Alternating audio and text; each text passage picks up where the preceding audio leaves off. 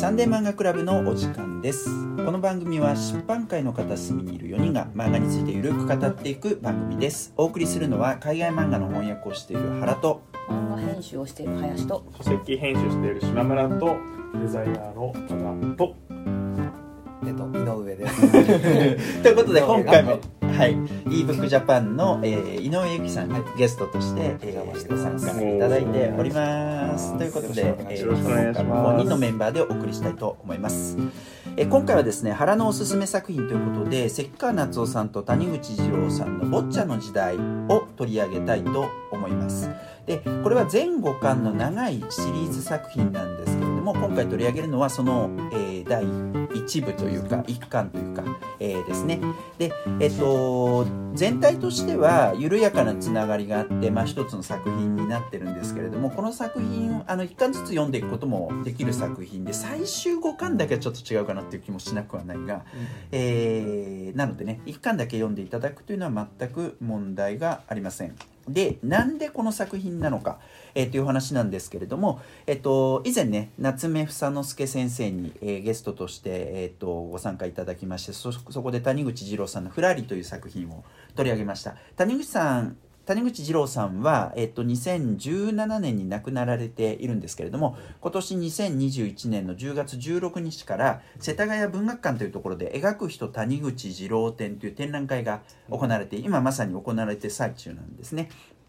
でその流れの中で、えっと、谷口二郎コレクションというあの谷口さんの先週が小学館と双葉社から同時に同じデザインで出てるんですけれどもその流れの中でこの「坊ちゃんの時代」の第1巻もあのついこの間ね、うん出たばかりということがあります。で、えーこの秋冬は 谷口二郎が盛り上がるんじゃないか。いや盛り上がってほしいみたいなね。いやもう盛り上がってますよ。そういうこともありまして、で日本だとあの「孤独のグルメ」がやっぱりよく読まれてるとは思うんですけれども、うん。それ以外のものであのどれだけ読まれてんだろうみたいなところもあってぜひね読んでない人がいたら読んでほしいなということもありまして、うんうん。えー、と今回この作品を取り上げさせていただいております。はい、えーで、えー、とこの谷口、えー、と二郎さん、えー、関川夏夫さんの「坊ちゃんの時代」なんですけれどももともとはですね、えー、と1987年の、えーウィークリー漫画アクションアクションですね双葉社から出てる、えーその1987年1月、えー7日14日合併号から3月31日号、えーまでに連載されました。1987年なんでもうだいぶ前ですね、うんうん。で、えっと、その後1987年の7月に最初の単行本が発売されたそうなんですけれどもその後、えっといろんなバージョンが出版されております。あの文庫本なんていうのもね、あったりしてゆあのブックオフなんかでも割と手に入れやすいんじゃないでしょうかまだ、うん。えーで今回谷口二郎コレクションの、えー、と1回目の配本として、えー、とすごい豪華な、えー、と版が出版されました。これなんていうのこの想定の仕方？クロス層とかっていうの？あそういう感じですよね。見た感じね。で、えっと、ジャケットというかカバーがついてんだけどカバーがなんかこう七分袖みたいな感じになってる。確かに。確かに確かに。ちょっと七分袖半分ジャケならずなんですけど、えーさその下にさらに帯があるみたいな感じですごい豪華なねうん。作りで。うん。本の大きさもこれは B5 サイズかな、うんうん。そんなもんじゃないよね。そうですね。えー、B5 サイズということでとてもね、えー、と大きい豪華な作り、えで出てますね。はい。でお値段がこう書いてあるんだっけ？ちょっと高いんですけどえっと、3000円ぐらいしたんじゃないかと思いますが、えーちょっと高いですけど、えっとまあ、安いものをね古本なんかでも手に入れやすいかと思いますので、はい。えーぜひ、えーそういうので読んでいただけたらと思います。で、えーページを開いてみると扉の部分に、えっと太田青害明治献献飛球録っていうのが書いてありまして、えっと、これはその本を種本にしている、えー漫画であるという想定なんですね。あの昭和6年にそういう本が実際出版されましたよみたいな、そういう体裁取ってて、まあ、この物語の一番最後にそれが語られるんですけど、でそこにはあの事実関係の誤りもあるけどそのまま描いてますみたいな そういうあのなんかこうですそうね。こういうなんつったらいいんだろうな。偽の本っていうかさうん。そういうようなあの作りになってる。エドキュメンタリーじゃないですけど、うん。そうういう作品でもあります。ん。であらすじ的には、えー、とこれは明治38年の11月、えーなんですね、えっと当時東京市という言い方をしたそうですけれども本郷区千駄木57番地にあった漱石の自宅から物語が始まりますで、えー夏目漱石が縁側で爪を切りながら4人のお客さんが来てるんですけれども、えーそのお客さんに向けてね、えー、と神経症の、まあ、当時漱石はそれを患ったわけですけど神経症の治療として新しい小説を書こうと思ってるっていうふうに話すわけですね。で、えっと実はその、え2週間前に漱石はあの当時あのビアホールみたいなものが明治の日本にもでき始めたそうですけどビアホールで酔って暴れて、え逮捕されちゃうわけですけどねその留置場でその4人と知り合ったばかりだったわけです。で明治38年っていうのは西暦でいうと1905年なんだそうですけどその前の年に日露戦争が始まりその1905年の9月に終了するんですね。で、えっと、ポーツマス講和条約っていうのは結ばれるんですけれどもその結果に、まあ、あの日本の庶民っていうのは不満を抱いていた時代であったわけです。で日露戦争っていうのは、まあ、日本っていうのは世界全体で見ると当時本当端っこにあった国で、えっと、その日本が欧米列強となんかこう互角に戦えるみたいな幻想を抱かせてくれたのが日露戦争であり、えその国家と国民が一時的に、まあ、一体化して盛り上がっちゃったみたいなそういう時代だったわけですね。ところがその講和条約の結果がちょっと満足いかないもので、えー、とその国家の在り方と国民の理想の追求みたいなのにちょっとズレが生じて、えー国民が阻害を、えー感じ始めたそれがあらわになった時代でもあるまさにその時代を、えー舞台にしているということですね。でえー、と夏目漱石は「えー、と我が輩は猫である」を書き終えたばかりなんですけれども、えーその次に新しい小説として「坊ちゃん」という小説を書くことになると。で、えー本書はその着想から完成までを描きつつ合わせて同時代に生きた人々の肖像を滑車していくそういう作品ということになります。はいということでえっ、と島村君からいくか。えっ、とどうでした？いやえっと本当に夏目漱石の顔芸漫画っていうか なんか苦しそうな顔したりとか、なんかこう意表をつかれた時に目大きくしたりだとかなんかなんかやっぱお札でしかね、あの知らない、まあ、ちょっとこう端正なマスクとして、えー書かれてますけどこれなんか全然こう情けない感じ。まあそういう表現とかはあるんですけれども、うんうんうん。こう絵で描けると なんかちょっと滑稽で面白いっていう感じですね。うんうんうんで、まあ、最後のページに出てくるんですけどこの年夏目漱石39歳近いだって え39歳結構貫禄あんなみたいな。俺そうね36だぞみたいな。俺より全然年そそうそうそうそう昔の人はプラス10歳ぐらいですそうだったんだな。倍掛けぐらい。そう倍掛けぐらい。そうみたいな感じもあるんですけど僕読み直したのが、まあ、最初やっぱこう名作としてちょっと読んでた時はあるんですけど、うんうんえっと2年前ぐらいにあの読み直したんですよね。でそれは何かっていうと少しなんだろうな今の時代っていうものが少しこう転換期にあるなら例えばその明治の時代ってどういうふうに考えてた、ん。ものを考えてたんだろうとかっていうのでやっぱ夏目漱石っていう存在はあの取り上げられたりするじゃないですか。まあ読んでみてやっぱ悩むしかないんだなって、まあ、結論としては思ったんですけどなるほどまあ、あとはそのやっぱ顔が立派だまだまだ俺は足りてないなと思ってシワが足りとらんなと思ったっていう話っていうのがまず感想ですねはいすいません。はい、ありがとうございます。えっと、林さん行こうかじゃあ。はい。初めて今回読めました。おーじゃあいいね。今回はあいいですね。フレッシュまあ、書き込みは他の作品と漏れずなんですけどまあすごく街とか背景一つ一つが魅力的に書かれてるっていうのがうん大前提で、あとはその当時のやっぱ人ですよね。さっきの話にもあった、生きた人っていう、うん。例えば見客っていう職業っていうか肩書きがまだあ、教教教学だ。教見学じゃない教学。トローですねがなんか人に名乗る肩書きとして。驚愕 そうそう教堀四郎っていう教格が出てくるんですけど、すげえいいキャラだよね、うんいいキャラですね。とかそうこういうなんか歴史の面白さうん深み、豊かさはもう本当あもうマイページあぶりより出てくるなとは思いましたね。うん。まあ、あとはやっぱ顔芸のっていう そのなんだろうなイージーなとこでも笑わせてくれるしあとはその純粋に歴史ものとしてこうあこういうことがあったのかとか、うん。えこんなあの有名なんか歴史に載ってる人ってこの時代にこんないたんだなとか、うんうん。改めてあと樋口一葉ってこんなこんな熱い恋愛をしていたのかとか。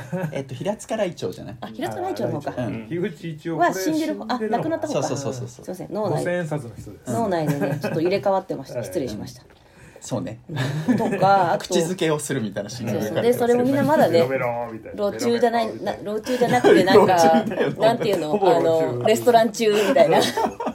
でみんなやっぱまだねこう見ちゃうみたそいうなそうそうそう。これはいいなとは言う。ほほうみたいな またなんかおしゃれじゃないんですよねキスの仕方とか書かれ方あがうに多分。それは谷口さんが書いてるから。谷口節ですねここは。ここが谷口節です、はい。そうすごいな。ロマンス感がゼロっていう感じ。唾液を交換してるって感じ。ですよね。とかそのまあこの一巻で結構おあのまあ真ん中ぐらいうん。でかつ盛り上がるとこなのかなと思うんですけどその新橋駅で意外とこう歴史の人物が実は噛み合っていたみたいなここは本当かどうかちょっと創作の部分もそうだね。かなり入ってると思うんですけど、アンジュ君ここにいたんかとか 絶対嘘だろっていうと東条英機みたいな。いるの？みたいなとかがなんかあの創作だろうなとは思いつつも、なんかそこの面白さっていうんですかね、うん。まあ、すごく、ね。あの、うん。エンタメとして面白かったですね、うんそんな感じかですね、はい。ありがとうございます。井上さんどうですか？はい。僕はえっとすごい久しぶりに読んだんですね、これはあの多分僕当時大学生とかの時に、うんえっと、さっきこの手元の本見たら96年で14釣りとかに書いてたんですよ、うんね。そのあたりだったようなるほどねな気がしてるんですけど。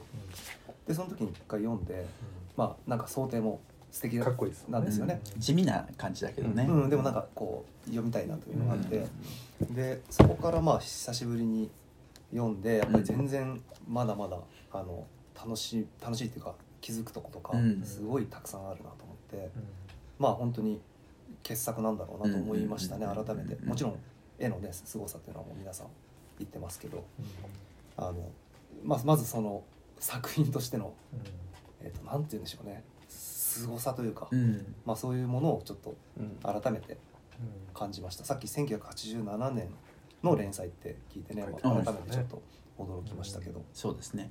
バブル前ぐらい直前ぐらいだよね。そうですよね、近いかまあ、あと今林さんも言ったみたいにこのまあすごいね歴史上の人たち文豪たちの、まあ、群像劇みたいな感じになってるんですけどまあその魅力がすごいですよね、この中に本当に入りたいとな思う思う思わせるというか、オールスターってう。ん。なんかでもこう服の感じとか、ね、洋装と和装がちょうどこう入ってる感じとかであと考え方も、うん。あの新時代って言ってますよね。そうね。新時代ってそのますね。前の前幕府のうん。時のうん。ことを引きずってる人とか、幕臣のね。戊辰戦争をこう、ね、どういうふうに扱ってるかとか、はいそれそういう時期って面白いんだろうなとかちょっとまあ、うん。ロマンチックかもしれないけど、はいいい方に捉えてるかもしれないけど、なんかそういう羨ましさみたいなのもありましたね。うんうんうんうんあとまあ夏目漱石のそのチャーミングさ 皆さんが言ってる。顔芸って言ってたり。そうそうそう。あれはやっぱ素晴らしいですね。あとちょっとこう思ったのがえっと、えっと、明治維新のことをうん。画界って呼んでああそう。るんですよね、あの夏目漱石と、えっと、森鴎外の会あなるほど。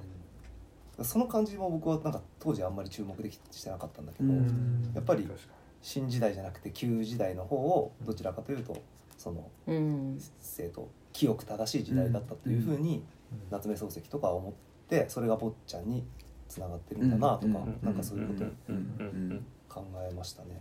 うん。あとあの赤シャツの赤いやつ赤シャツのあの人のなんていうか女才なさというか、うん。伊集院伊集院完影明だっけ璧さ。あれ実在の人物ではないんだろうな。違うそうそうですよね。あれ別にモデルはあの人ってわけじゃない。全然ないですよね。違う。警視正かなんかかなるんですよねこの後ね。そうそうそうそうそう。あのこ偉い人。のシリーズを通じてすごい重要な人なんですけどでも実在の人物ではない、まあ、欧州時代からそれがうん。合わなかった、う。ん。そうね。あの感じもすごいイギリスに迎えに行ったみたいそうそうそうこう。いいエピソードだね。外第2巻で鴎外中心になるんだけど、はい。とそのベルリンで会っててみたいな、うんその後フランスにも行ってイギリスも行っててすごいエリートだから。どんだけの人だよっていう本当だよえしかも平塚雷鳥と恋愛関係になってるみたいな。すげえ先行ってる人っていう感じですねちょっといけすかなさがあるんだけどでも、すごく立派な人って感じしかも柔道も超強いっていう。強いっていうね。あのサブミッション使いまくるって締め技とかね。あそうそう一本とかじゃない。投げ技とかじゃないんですそうね。やっつけた人間をまだ痛めつけるうん。ねおることはねえだろうみたいいな。やそうだそうだったあれあの人は合図の人なんでね。恨み。あそうなんだっけ？なるほど。それを言う。あそうそうそうあの太田うん太田なんとかね。はい。で負けた方は爆心をそうね。調子それそれもがねね下下に合うんですよねそうそうそうう。んちょっとなんか時代性とキャラクターと考え方が、うんまあ本当に全部全部交差してる感じなんですね。はい。面白かったです。ありがとうございます。多田さんどうですか？あはい。あのひ久しぶりに読んですごい面白い。これ「坊ちゃんの時代」一巻目あの原さんにお借りして読んだんですけど、この元のオリジナルは1987年です87ね年版。一応俺これはその前回前以前読んでたんですけど、うんうんうん。実家にあるはずだよなと思って帰って探したら全然見つからず。あ帰って探したんだ。いやまああのあの畑の手伝いに行ったついでなんですけど。いいね。芋掘りに行ったついでにあったはずだよなと思ったら全然見つからなくてで申し訳ないことに一巻しかちょっと読めてないんですけど、うんうんうん。でも久々に読んだらやっぱり面白いなと思って。面白い。本当面白い。うん。でも絵も特に僕すごい好きな時期の谷口さんのうん絵なんで、うんやっぱちょっとあのすごい脂乗ってるしまあその細密さとこのなんですかねこう熱の入り方とのいいバランス、うんうんちょっとその3巻目以降のなんですか卓木の3巻目だ三巻はねまだ割と似てると思あそうですか。う四巻して五巻で決定的に違くなるかなっていう印象。俺ぼまあちょっと読み直してないであれなんですけど僕は結構12巻目の絵の感じとうん。ちょっと活劇っぽい感じが結構好きなんですよ、まあ今読んだらだまた感想少し違うのかもしれないですけど、まあ、最初からやっぱりもうなんかいろんな怪談児が出てきてうん。面白いじゃないですか。それこそ坊ちゃんのモデルと、まあ、山嵐のモデルになったと言われる人、うん。とあとまあその書生だったあ人間とかまあなんだ。まあそこら辺の後々いろいろ出てくるちょっと文豪オールスターと、うん、かつ、まあ、要するにその漱石がこうなん想像した坊ちゃんとか山嵐っていうキャラクターがその文豪オールスターと共存してる世界ってことですよね。そういうことだね。れうん。虚実一緒になったっていうワクワク感、うんさっきそうですよね、うんゆドリームチームみたいな。うんそういう面白さが、まあうん。気をつけなきゃならないのは嘘もかなり多いってことなんですけど、うん。うん。だからこういうことがあったんじゃないかなと思いながら読んでいくとやっぱすごいお面白いっていう感じがありますよね。うん、のでキャラクターがやっぱそれぞれいいしもうさっきも話しましたけどその最初にその明治以降のその時代精神が変わっていくっていう設定があああるんだけどもそこに揃ってる何ですかそのえっ、と最初のもう何ですかビアホールでうん。漱石大暴れして、それを、えー、なんですか機会になんかいろんなわけのわからない人仲間ができていくんですけどうん。それがそのなんですかね。それぞれ立場が違う。違う。そうなんだよ旧な幕臣の、うん。そのなんですか流れを組むもんだったり合図のアウトローだったり、でそさっき言ったもう少し後に出てくるんですけど伊集院っていう薩長の要するにその後の体制についたうん人間が出てきてっていうこれは多分構図的に配置されたフィクションのうんうん3すくみのキャラだと思うんですけど、これが実際にいた文豪たちをこうつないでいくっていうか、うん。横糸でこうつないでって何ですかね文豪アベンジャーズを結成していくみたいな そういう豪華さがすごくあって、でなおかつ痛快無比なうん。感じあるじゃん。柔道決戦があって、うんそうね。加納治五郎がいてみたいな。重強伝的な感じ宗だもんな。教的なそうそうそう。うんうんそういうアクション漫画的なこう豪快な面白さとその革命に命を燃やす男うん。うんうんが出てきて「おその自動検知はやめとけ」っつってバンピシッつって。このシーンめちゃめちゃかっこいいんだけどまあこんなことはまずねえよね みたいな。うん。うん。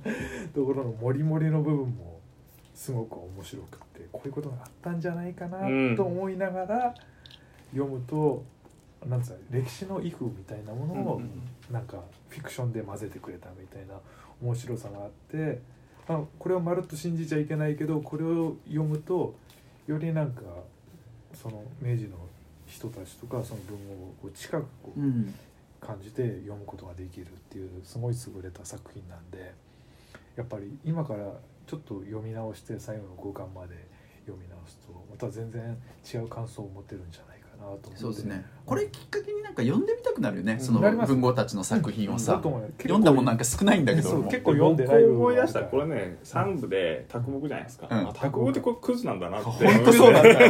最高なまあまあ金ないずっと金ない人から金借りてさ。すげえ可愛い顔しててすぐ涼しい顔して使っちまうからね。すげえクズ。ひどいな。金がないんですよ。もうすぐつってだってね自分の快楽に使ってますから。ね、でも卓木の会はやっぱ当時東京の街がどうなんなんだろうかとかその交通はい。あの共ん？公共の交通機関がどうなっててそれをどう利用してたんだろうかってそれを感じさせてすごい楽しかった。路面電車とあとなんだっけななんとかってあのとね。うん。あれがまだ残ってるからうん。全然違う感じの面白さそうなんだよね。浅草のなんかこう酒場感っていうか盛り場感っていうかなんか金あると行っちゃうんでね。そうなんだよねやっぱこう結構参加結構印象ありましたね僕はね。あそう。うん。ああなるほど。なるほど。ね。え二二巻目が森鴎外鴎外と双葉亭四目あそうかそうか。をそう描いてる。そうでしたね。まあ、双葉亭四目なんてさ本当に文学史で習うだけだから、あそっかこんなやつだったんだとか。後々出てきますけどなんか最初にね結構会場で亡くなるところとか、うん。そんな感じそうそうそうそういうシーンが印象的。回想なんですよね。基本的には2巻の双葉亭指名のあそうですね。うん。そうですね。はい。あしかもそれがだから森鴎外のあの有名な舞姫のねエリスっていう女性ともすれ違っていたっていうか実際になんかこう関係があったっていうフィクションだと思うけどうん作りになっててそこも最高だ面白い。面白い。やっぱでも日本の読み読み手としてやっぱニヤリってしちゃいますよね。する。そういうアレンジは。うん。確かに。うまくアレンジしてあるんですからね、だいぶ活劇ものになってますけどこれも拳銃が出てきたりとかそうですね。あはい。相当面白いですよね。あ面白い。いやとてもいい作品ですね、うんうんでえっといろいろやっぱ面白いポイントがあって皆さんいろいろ言ってくださったんですけどやっぱ明治という時代あの本当に江戸から明治に変わってった。まあそこからしばらく経ってんだけど30年ぐらい経ってる。その時代の面白さっていうのは本当にあるなっていう感じ。で多田さんが言ってましたけどあの最初のビアホールのところでさ全然立場が違う人たちがそこに鉢合わせる。で実際そうだったんだろうなって感じさせる部分があってうん。教閣がいてうん。学生と議論してて でその学生がだから会津出あうん。これどこ出身なんだっけ？あのああこいつですよね。太田。太田君。これは何か会津じゃないな。いやえ江戸だった江戸だったと思います。そっか。江戸か。うん。会津のやつはあの教閣の。でばそうか幕臣のなんかこう流れを組むっていうことを言ってるんだ。そうそう。そうだ。でその二人とそれからあと社ケ会社会主義者の荒畑寛尊が出てあくるんだよねで社会主義者とそれから森田宗平っていう小説家。でその森田宗平がもともとその平塚来長と恋仲になっていたっていう設定になっていて。でその二人は共になんかこう新時代の女に翻弄される男たちなんですよ。なるほどーなるほど。まあ心中事件ですごいうまい構図ができていてみたいな。でそこにあの漱石がね隣り合わせるみたいな。そういうあのお嘘かもしれないけどでもやっぱり当時のあの生き生きとした雰囲気が感じささされる感じられるというところがすごい面白いし。からあと、えっとまあ、漱石について、えっと、神経症を患ってるってことなんだけど、これがあのこの作,、えー、と作者の一人である関川夏夫さん。これなんか作者の表記の仕方が特徴的で原作作画ってわざわざ断らないんだってねこの2人は。うん。一緒にやっぱ仕事してるっていうことでその肩書きは入れずに2人ともあの同じ立場で作者として並べてるっていうことだそうですけど。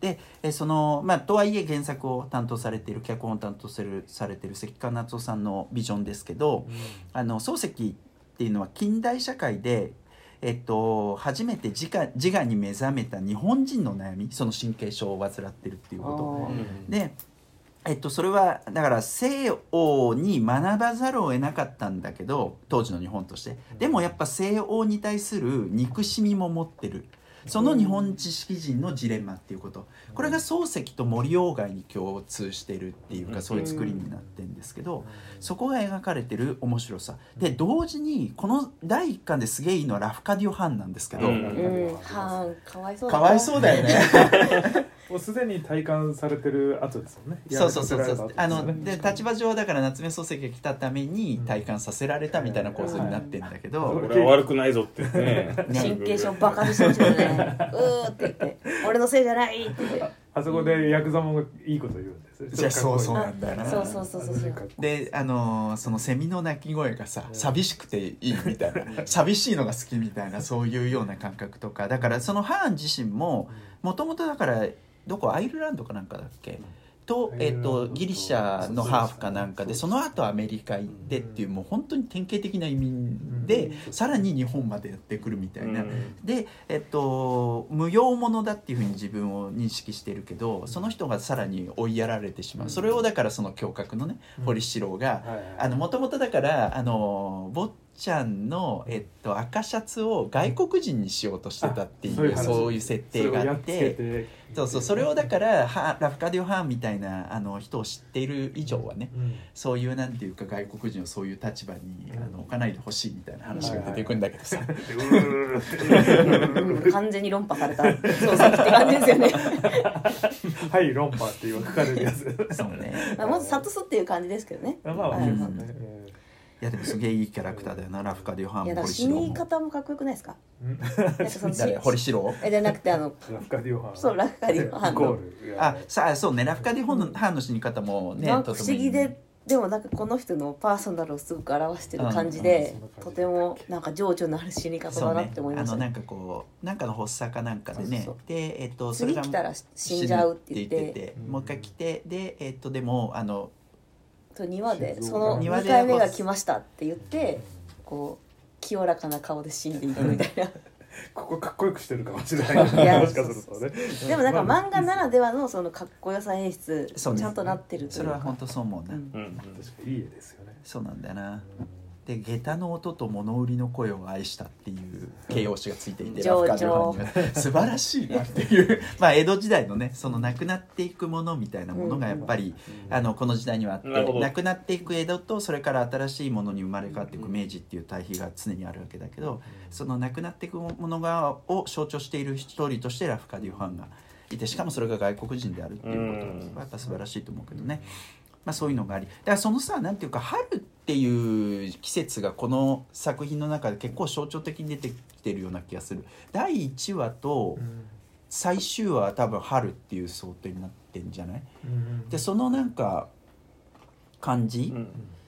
えっとだから別れの季節でもあり新たな始まりでもある季節みたいなのはすごくあのこの第1話には第1巻にはぴったりだっていう気はしますね。その去りゆく江戸とねあの、うんこれからやっていく明治大正に向かってさらにはまあこの関川さんの言い方で言うと1945年に向かっていく終戦に向かっ終戦っていうかね、うん。第二次世界大戦の敗戦に向かっていく日本ということですけど、そこがねとても印象的に描かれています。そうですよね。だから、うん。漱石と鴎外は要するにその前の時代にかかってるっていうかそこから生まれてきた人で、うんうんでなおかつその次の世代その新しい女性の話とか出てきますけど、うんうんうん。そのギャップもすでに生まれてるわけで。す、うん。だからさ三段組みたいな感じがちょっとしますよね、いや本当にそうですよね。うん。3世代というかうん。小泉八雲は多分その死ぬっていうのはうん。きっと単純に西洋からの知識をうん吸収して実践する時代はもう終わってるんだって多分そこからは学んだ日本人が日本のあれを大事にしながらやっていくっていう感じを象徴してるような感じがしました、実際そういう理由でクビにさせられるわけですよね。外国人のあのなんかこう教授に対してはお金払えないみたいなね。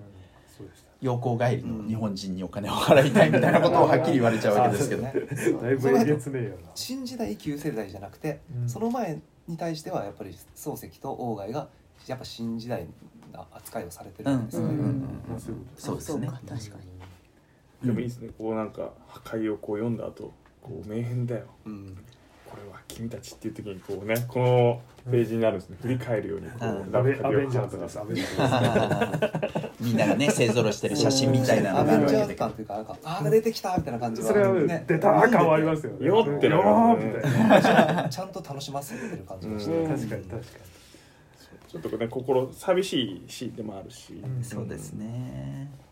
うん、でなんかその今まあ春っていう話もしましたけど谷口さんがさあの描く人谷口二郎っていうインタビュー集が出ていてこれはもともとフランスで出てたものに日本オリジナルのコンテンツを付け加えたあの谷口さんの没後に出たインタビュー集ですけどこの中でこの作品については、えっと、明るさみたいなのをすごく意識して描いてるっていう話を明るさ。でその明るさっていうのは、まあ、もちろんだから新しいことが江戸からあの明治に変わった明るさみたいなものもある一方で当時はだからまだ公害問題とかが起きていないわけで空気が実際澄んでいたんじゃないかみたいなそういうのも含めて、えっと、明るいものとして描こうとしてるっていうことは言っていて、まあ、そういうところも結構反映してるような気がする。でこの第1話がさ終わるところで「えっと、坊ちゃん」っていうその小説の名前をねうん話すところがあるんですけどやっぱそこの光みたいなのがすごく印象的なんだよな。これピカッとねそうでここがさやっぱ描き方かっこいいのはリアルに描く部分とすごいデザイン的にしてる部分とかが本当に混交してる作品でこう画面がかっこいいよね。画面うん。そうですよね。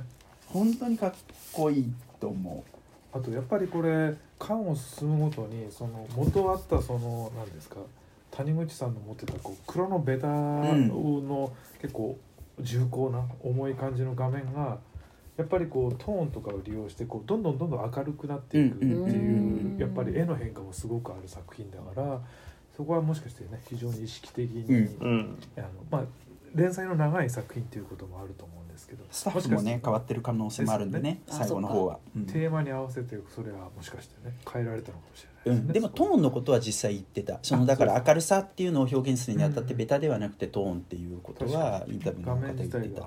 ね、物理的に明るくなってきますよねすごくね。そうなんですよね、まあそういうところ。それからあと、まあ、柔道がねあの最後の方に出てくるわけど柔道ってまさにこの時代に生まれたものなんですよね、まあそうですよね。ああそうなんだ、うん、新しいものとしてここの中で書かれてますからね、いやそこのなんかこうそういったものを発見する楽しさみたいなものもこの中には柔術あるかなっていう気がするね。加納治五郎と四天王が出てきますんで。あそうね。実際に。はい、であとはですねあの虚実が混交しているっていう話もあの何度かねあの皆さんの方から出ましたけどそこの面白さもあるでしょう。で新橋駅でのそのさっきのね言ったしね林さんがねその時歴史は動いたって感じですよね。まあフォレストガンプ的なねあそういうあのつなぎ方がある。そうね漱石がいて安住国にいて東条英機東条英機もいるなことがあるかいみたいな感じなんですけどだからそういう意味ではちょっとそのえっ、と実はこの中でその夏目漱石ってこ個人的にはうーって苦しみながらあのその悩んでいるけど行動自体は何もそんな起こしてないじゃないですか、だから彼を中心に語り部的にして周りの人たちがどんどんどんどん動いていくっていう感じの作品ですよね。うん、だからそこがこうなんつうの漱石自体はあまり動いてないんだけど周り時代時代といや周りの人がどんどんダイナミックに回っていくっていうその中心としてこの漱石がいるっていう構成がすごく酒飲んでるだけですか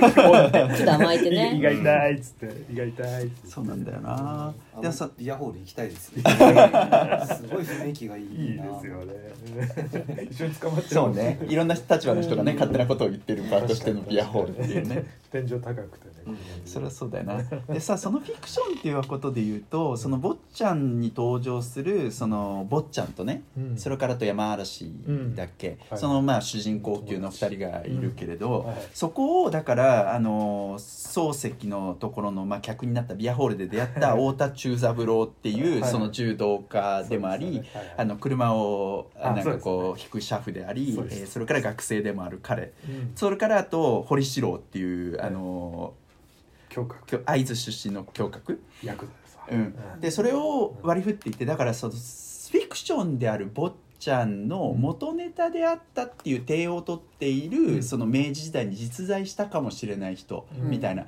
でもそれも実際フィクションなわけじゃん。このなんか循環がすげえな面白いと思う、なこのそこの面白さすごいあると思あれと確か最後の方でそれをもう一回その別な形でやる感じはありましたよね。だからフィクションの中にそのなんだ混沌したそのえー、と夏目漱石自体が入っていくいな構造を確かそんなだったう。そうなんだよね。だからそこがすごい豊かな作品だなっていうことが思う。でこの堀城は本当かっこよくてラフカディオ・ファンのところでもかっこいいけど死に方がさかっこいいんだよね、うん。大正12年1923年にこれ関東大震災が起きて、うん。そこで朝鮮人の虐殺が行われたわけだけど、そこを静止しようとして落命するみたいあーそなうかそうか。すげえいい作り方にしてて。確かに。このキャラかっこいいそれは渋いですね。ね。そうでしたすげえかっこいいみたいな。で さりげなくこう銃とかでこうね ひょっつで取ってみたいな。あそうだねはい。ということですね、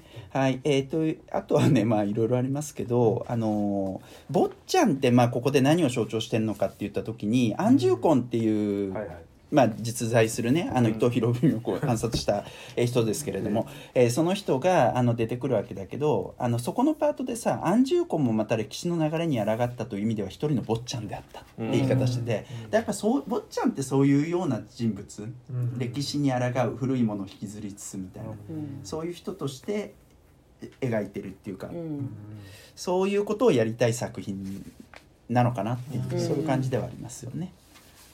まあその時代に対してちょっとチクリと言ってやりたいよねっていうのを最初の部分でやっぱりうんうんうん夏目漱石自身に言わせてるから、うんまあ、そのうんテーマを背負ったうんうんものですちゃんと必要うんで出てるって感じしますよね。この安住婚自体の、うん本当そうね。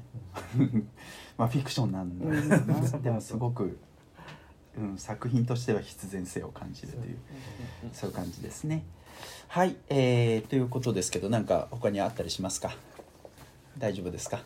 そうですね。ちょっとい今やっぱりその1巻目を、うん。その当時これ出された時に、まあ、た確かに、まあ、全部読んでると思うんですけど1巻読んだだけでも当時とやっぱり感じ方がだいぶ変わってるなと自分でも思ったのでうん。昔読んだ人も再読。再読すると、うん。多分発見がすごくあると思うんで、あ本当そうね。うんだやっぱ出された当時に比べるとさ、うん。そのなんていうか時代の今なんか時代の変わり目みたいな雰囲気っていうのは結構うんうん。その87年に比べたら結構今の方があるんじゃない、っそうですね。ていうかこのコロナ禍でもあったしっていうこともあってね、もっと切迫して読める感じ。そうかも、うん確かに、ね、うん、それはあるかもしれない。元気いいっすよね。このなんか登場人物たちはこの時代に対して。そうね。それは本当そうじゃない、うん。俺は主人公になれるかもと思って なんかこうガンガン来てるけど。そのマインドはちょっと違う気がするんですけどね。まあちょっと青春と青春期の終わりみたいなところがあるじゃないですか、ある日本自ね体すごくある。そういう活気のある面白さと確かうんに。青春ってまださんみんな若いもんねえか その登場人物は。